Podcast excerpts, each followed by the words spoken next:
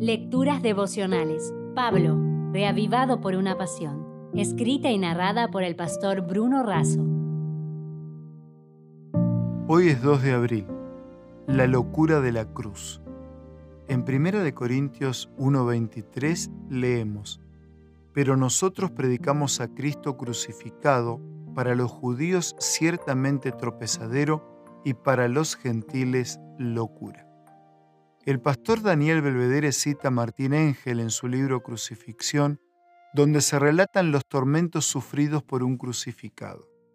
Esa información nos permite entender que los dolores eran mucho más crueles de lo que podríamos imaginar. Solemos tener una idea lejana de cómo era en verdad una crucifixión. Los pintores comenzaron a plasmar cuadros de Jesús crucificado mucho después, cuando tal práctica de ejecución se había extinguido. Ciertos hallazgos arqueológicos demuestran que los retratos minimizaron la situación real. Los condenados a la crucifixión primero eran cruelmente azotados. El azote era un instrumento de castigo sumamente inhumano. El látigo que utilizaban constaba de cuatro o cinco bolas de plomo unidas a un cabo de madera por medio de cadenas, de cada bola salían pequeños trozos de hierro. Los latigazos no solo rasgaban la piel, sino también destrozaban tejidos y músculos.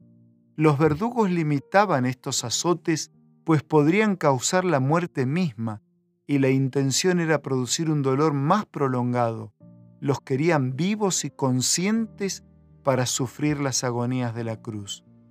Después de los azotes, completamente ensangrentado, el reo era conducido a un lugar público.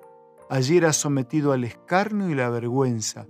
Eran despojados totalmente de su ropa y expuestos al ridículo. Los artistas, de manera piadosa y compasiva, cubrieron parcialmente los cuerpos en sus obras.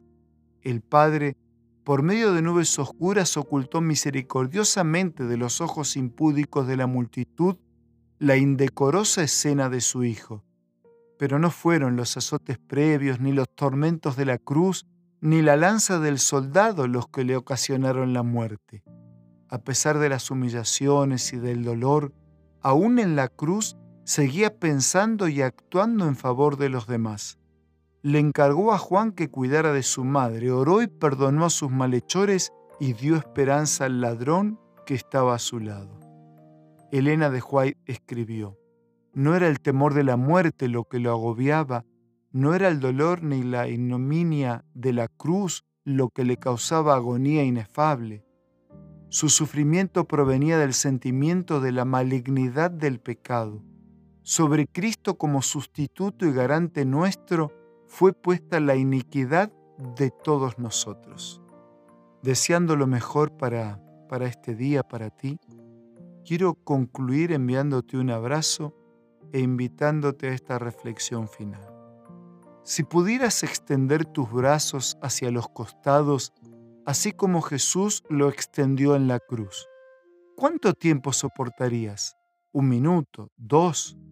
Jesús estuvo seis horas así, crucificado, sin poder siquiera limpiarse las gotas de sangre que caían desde su cabeza por la corona de espinas. Todo fue por amor a ti, a mí y a todos. Que la gratitud y el compromiso sean nuestra respuesta. Si desea obtener más materiales como este, ingrese a editorialaces.com.